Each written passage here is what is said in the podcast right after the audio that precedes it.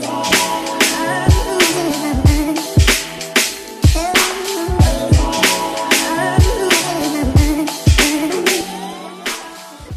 Yo, bienvenue sur le Quai, je suis chaud. Ici, on parle nutrition, fitness, lifestyle, développement personnel. Le tout pour vous apprendre à être la meilleure version de vous-même. J'espère que la team No Bullshit se porte bien, que vous êtes en forme, en bonne santé et que vous continuez à faire des gains.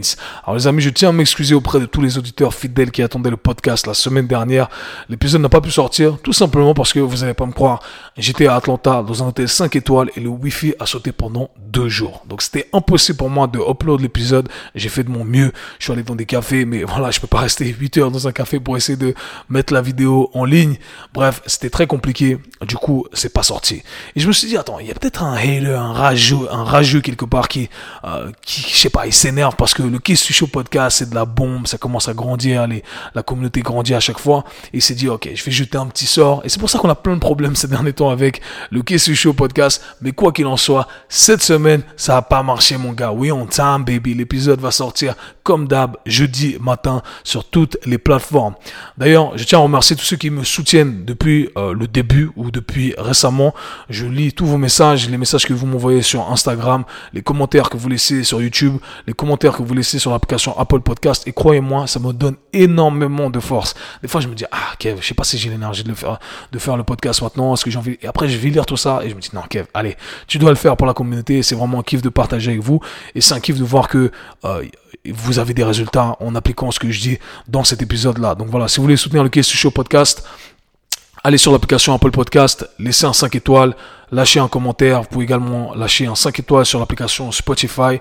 Vous pouvez me retrouver sur ma chaîne YouTube. N'hésitez pas à vous abonner pour du contenu exclusif, visuel, bien entendu. Les amis, dans euh, l'épisode d'aujourd'hui, on parle de blessures. C'est un épisode qui me tient à cœur. J'espère que vous allez prendre des notes, que vous allez pouvoir changer votre comportement face à la blessure, parce que c'est un épisode qui est très important. Et si vous comprenez ça, eh bien croyez-moi, ça va être un game changer. Bien entendu, j'explique tout en surface ici.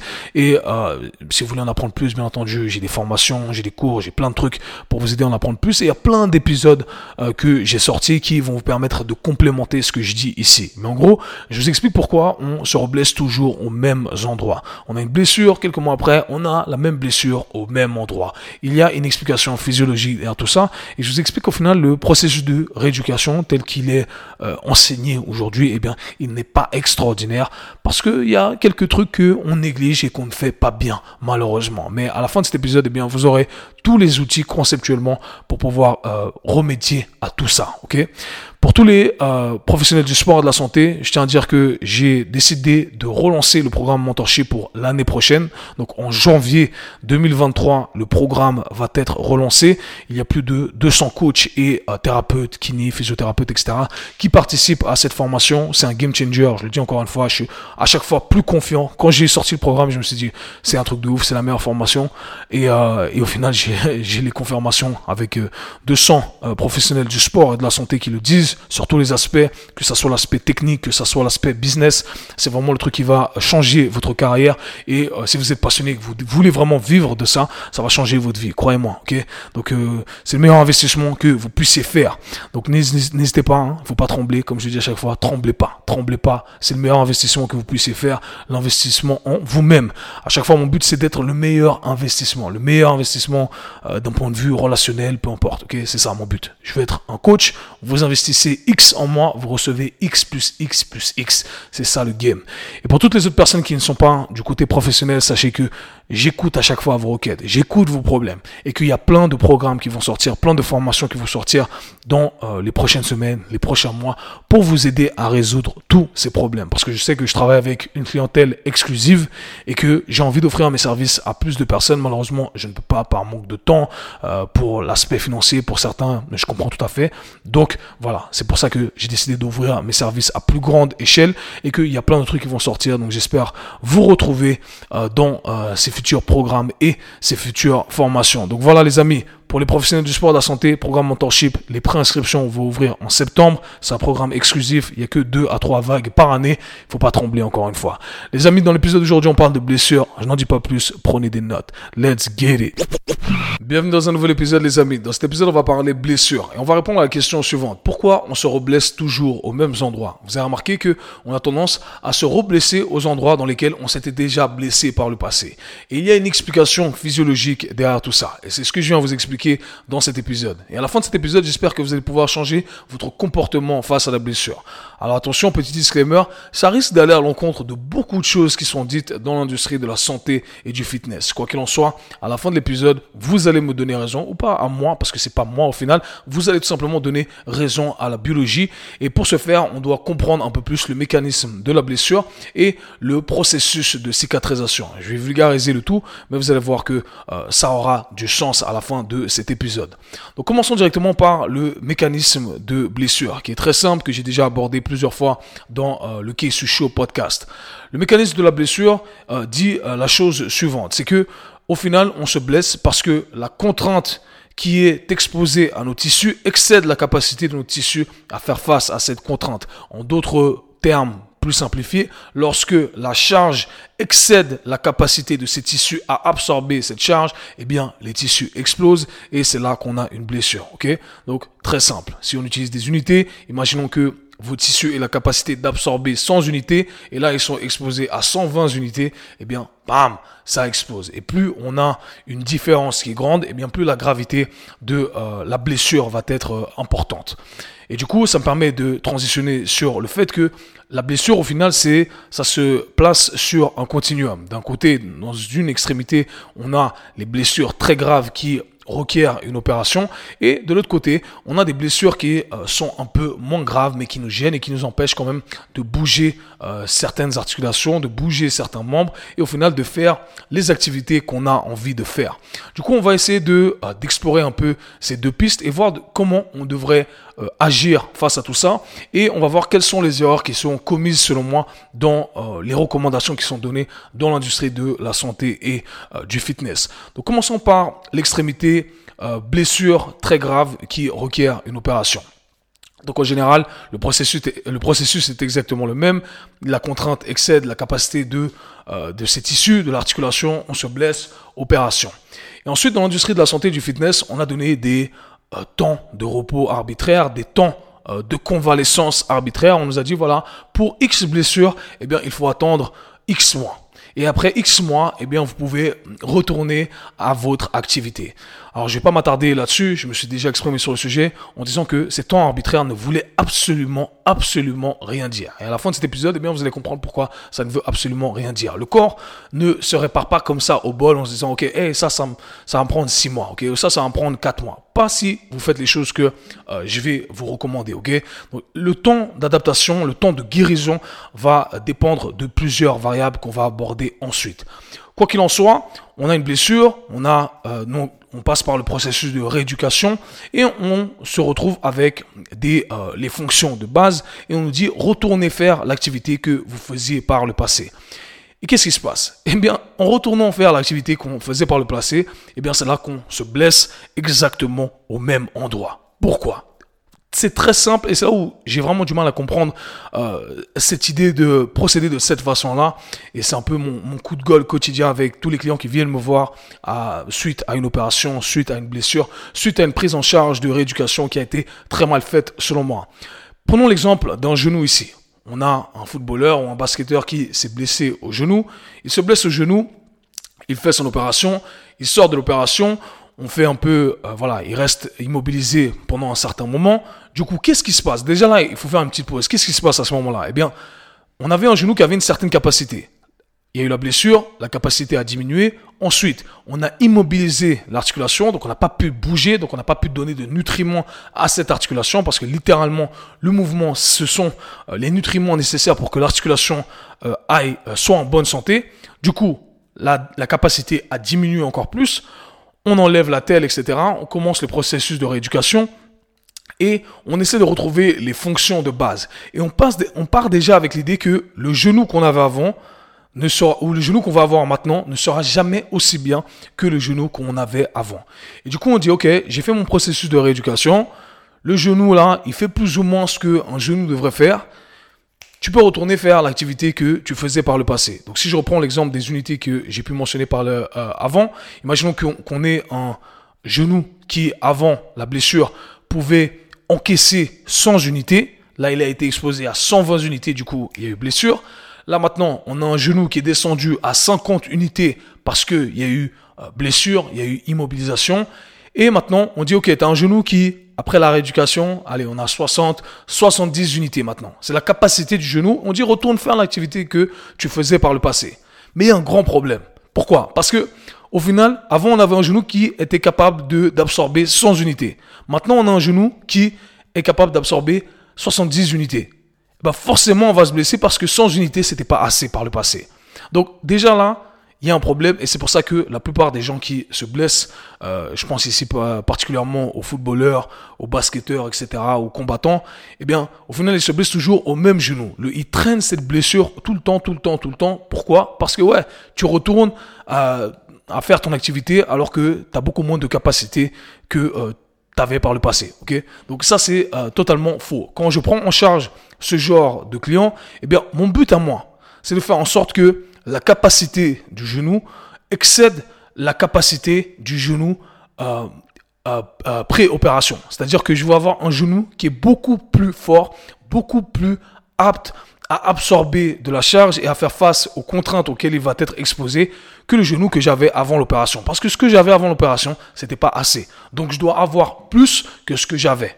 Donc si j'avais un genou qui, qui, était capable de produire 100 unités de force et absorber 100 unités, eh bien là je veux un genou qui est capable d'absorber 130 unités. Du coup, quand il va être exposé à 120 unités, eh bien hey, we good, on est ok, ok, il n'y a pas de problème. Et c'est ça le, c'est ça la philosophie de la rééducation, c'est ça le, processus de réhabilitation euh, qu'on devrait utiliser. Et malheureusement, c'est pas ce qu'on est en train d'utiliser.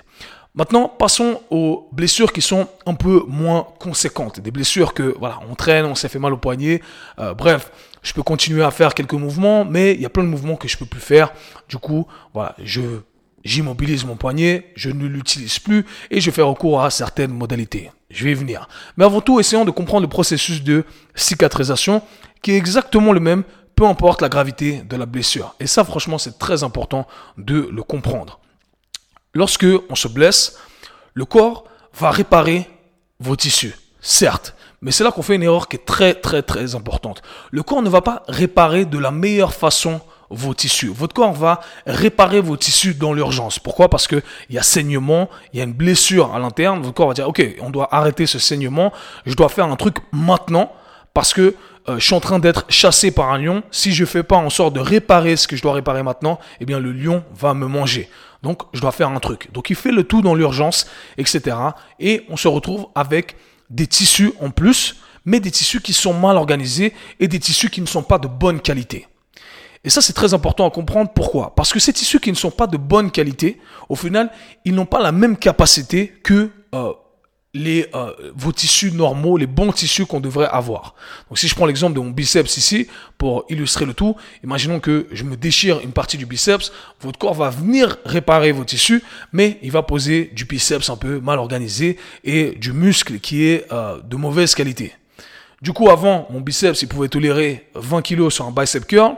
Maintenant, ce tissu-là, ces tissus-là, dans ces zones, dans cette zone-là bien précise, eh bien, mes tissus ne peuvent que tolérer la moitié, 10 kilos. Si j'excède ces 10 kilos, eh bien, qu'est-ce qui va se passer? Je vais me blesser exactement dans cette zone-là, dans cette zone où j'ai euh, ce tissu qui est euh, mal organisé, ce tissu qui n'est pas aussi euh, solide que le tissu qui est normalement sur place.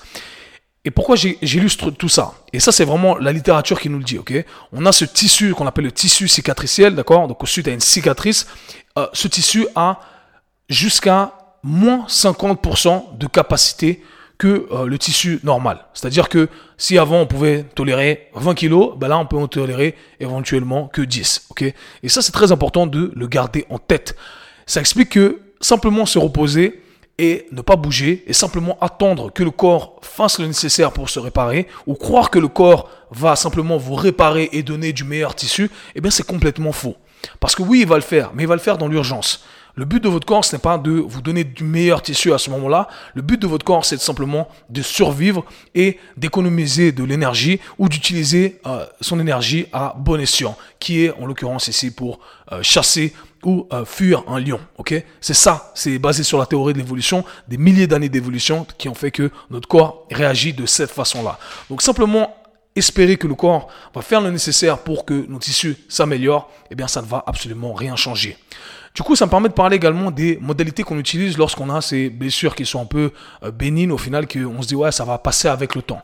Alors, éventuellement, la douleur peut passer avec le temps, ok? Et euh, des fois, on a recours à certaines modalités comme de l'acupuncture, comme des massages, comme euh, peu importe les, les trucs qu'on va utiliser, ok? Plein de modalités qui sont des modalités au final passives. Qu'est-ce qu'on entend par modalité passive? Je fais référence ici à des modalités qui ne requièrent pas d'entraînement à l'interne, qui ne vous demandent pas de produire de la force à l'interne. Alors oui, ça va peut-être diminuer la douleur et ça peut être intéressant lorsqu'on est dans une phase aiguë, mais il faut distinguer deux choses ici le fait de ne plus ressentir de la douleur et le fait d'avoir une meilleure biologie, d'avoir une meilleure architecture de vos tissus. Ce sont deux choses qui sont complètement différentes. Parce qu'au final, lorsqu'on utilise ces modalités passives, lorsqu'on fait de l'acupuncture, et c'est des trucs que j'entends tout le temps, les gens qui viennent me dire, ah mais ouais, j'ai fait de l'acupuncture et là ça va beaucoup mieux, là mon poignet va beaucoup mieux. Alors oui, tu as peut-être plus de douleur, mais ça ne veut pas dire que tes tissus sont aussi aptes qu'ils ne l'étaient auparavant. Au contraire, pas du tout. Ils sont euh, soit 80, soit moins 50%. Euh, euh, J'ai mal formulé tout ça. On perd jusqu'à 20 à 50% de capacité. Et ça, il faut le garder en tête. Peu importe qu'on ait, qu'on ait toujours mal ou qu'on ait plus mal. Si une blessure est arrivée, on a perdu de la capacité, le corps a fait le nécessaire pour réparer tout ça, mais on a perdu de la capacité. Quoi qu'il en soit, ces modalités passives, l'acupuncture, le massage, le froid, le chaud, etc., ça ne va pas changer l'architecture de vos tissus. Ça va peut-être envoyer une information euh, à votre système euh, nerveux, ça a peut-être un effet analgésique, ce qui veut dire que ça va calmer la douleur, mais ça ne va pas changer l'architecture de vos tissus.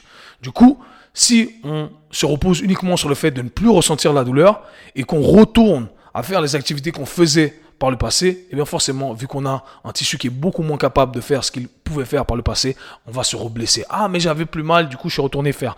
Ouais, mais ne plus avoir mal, ça ne veut pas dire que tu as des tissus de bonne qualité.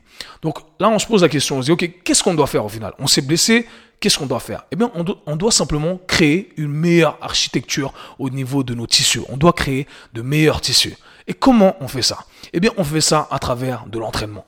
Aussi simple que ça. Donc peu importe les modalités qui vont être présentées à vous, qui vont diminuer la douleur ou pas diminuer la douleur, ou qui paraissent magiques, le seul moyen de changer l'architecture de vos tissus, c'est de le faire à travers de l'entraînement. Aussi simple que ça. Je devrais arrêter le podcast ici. Maintenant, c'est très vague ici, comme je dis comme ça.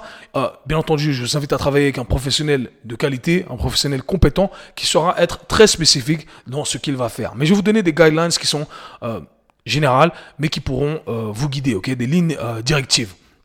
Le premier truc à établir, eh bien, c'est de chercher à rétablir les fonctions de base de votre articulation. Si vous êtes sur le, continuum de la blessure du côté euh, opération, ok, opération, j'ai immobilisé, j'ai perdu 80% de la capacité de mon articulation. Ok, on va retrouver les bases. Ensuite, une fois qu'on a retrouvé les bases, eh bien, on va travailler sur ce que moi j'appelle les fonctions secondaires et on va renforcer petit à petit. Le premier truc qu'on veut rétablir, c'est de l'amplitude de mouvement. On veut retrouver la capacité à bouger notre articulation dans l'espace partout dans l'espace. De cette façon-là, on est libre, on peut exposer nos tissus voilà, à, des, euh, à de la charge dans des angulations qui sont euh, voilà, qui sont un peu plus poussés parce que c'est le premier truc qu'on va perdre. Le premier truc qu'on va perdre, c'est la capacité à bouger dans l'espace. Donc on veut retrouver cette capacité à bouger dans l'espace. Ensuite, on veut respecter une règle qui est très simple, le principe de la surcharge progressive. C'est que graduellement, on va, on va appliquer plus de charge sur nos tissus et si on le fait correctement, eh bien nos tissus vont s'adapter à cette charge et vont devenir à chaque fois plus forts. Maintenant, si on est du côté de la blessure qui est euh, moins grave, on va dire ça comme ça, eh bien, euh, le principe est exactement le même, d'accord? On veut s'assurer qu'on a toutes les fonctions, et là, on peut être un peu plus précis, c'est-à-dire qu'on va chercher à renforcer spécifiquement les tissus qui ont été endommagés en appliquant le même principe de la surcharge progressive. Et petit à petit, eh bien, sur ces tissus-là qu'on a visés de manière bien spécifique, bien précise, eh bien, on va créer du nouveau tissu. Rappelez-vous, avant on avait du tissu qui était mal organisé. Pensez à ça comme un mur. Le corps est venu, il y avait un trou dans le mur, il a jeté juste du plâtre, mais il n'a pas étalé le plâtre, il n'a pas fait en sorte de mettre une deuxième couche, une troisième couche de plâtre. Et là, c'est ce qu'on vient faire à travers l'entraînement, d'accord? On vient étaler le plâtre, on vient remettre une deuxième couche, une troisième couche de plâtre. En faisant dans l'entraînement, littéralement, on est en train d'envoyer le signal d'adaptation à son corps qui est, qui est en train de dire à votre corps, hey, tu vois là, tu vois là ces lignes de tissu là? J'ai envie que tu viennes placer du nouveau muscle, du nouveau tendon, du nouveau ligament. C'est ça que vous êtes en train de faire à travers l'entraînement. Et mon message derrière tout ça, c'est ça. C'est qu'au final, il n'y a pas de temps de repos arbitraire. Il n'y a pas de six mois à respecter, quatre mois à respecter. Il y a des gens qui sont venus travailler avec moi qui devaient respecter un protocole de huit mois et qui, en quatre mois, sont revenus euh, complètement sur le terrain de foot, sur le terrain de basket, et sont retournés euh, à faire leur activité. Pourquoi? Parce que on a tout simplement fait le nécessaire directement. Rester immobilisé, c'est jamais euh, la réponse. Alors bien entendu, peut-être qu'au départ, on n'a pas grand-chose à utiliser, mais le peu qu'on peut utiliser, on va l'utiliser. Je vous donne une anecdote personnelle. Quand je me suis blessé à l'épaule, eh bien, on a immobilisé mon épaule. Et du coup, j'ai perdu non seulement la fonctionnalité de euh, mon épaule, mais j'ai perdu la fonction, la fonctionnalité de mon coude et de mon poignet. Pourquoi? Parce que vu que j'étais dans mon plâtre pendant deux mois, eh bien, j'ai plus jamais utilisé mon coude, j'ai plus jamais utilisé mon poignet. Du coup, à cause d'une blessure à l'épaule, eh bien, j'ai dû faire une rééducation sur le poignet, faire la rééducation euh, sur au niveau du coude et faire une rééducation au niveau de l'épaule qui a été très mal faite. Et parce qu'elle a été très mal faite, qu'est-ce qui s'est passé? Je me suis reblessé au même endroit. Si j'avais les connaissances, les connaissances que j'ai aujourd'hui, ça ne serait jamais arrivé. Donc voilà pourquoi ça me tient à cœur de partager tout ça avec vous. Et j'aimerais que vous compreniez vraiment que, au final, le seul moyen de changer vos tissus, c'est de le faire à travers l'entraînement. C'est d'être actif et au final, c'est votre responsabilité. Personne ne peut le faire pour vous. Il faut le répéter plusieurs fois dans la journée et ça sur une durée, sur des semaines, des mois, ça prend le temps que ça prend. On ne peut pas avoir de données arbitraires. Ça prend le temps que ça prend. Il est très important d'avoir des tissus qui sont beaucoup plus forts qu'ils ne l'étaient auparavant avant de retourner à faire notre activité physique. J'espère que cet épisode vous aura plu, qu'il aura été utile. Si c'est le cas, n'hésitez pas à le partager, à laisser des questions dans les commentaires et nous on se parle très bientôt. Peace. C'était le K-Swiss Show. Si vous avez apprécié le podcast, abonnez-vous, Partagez-le avec vos amis. À très bientôt. Peace.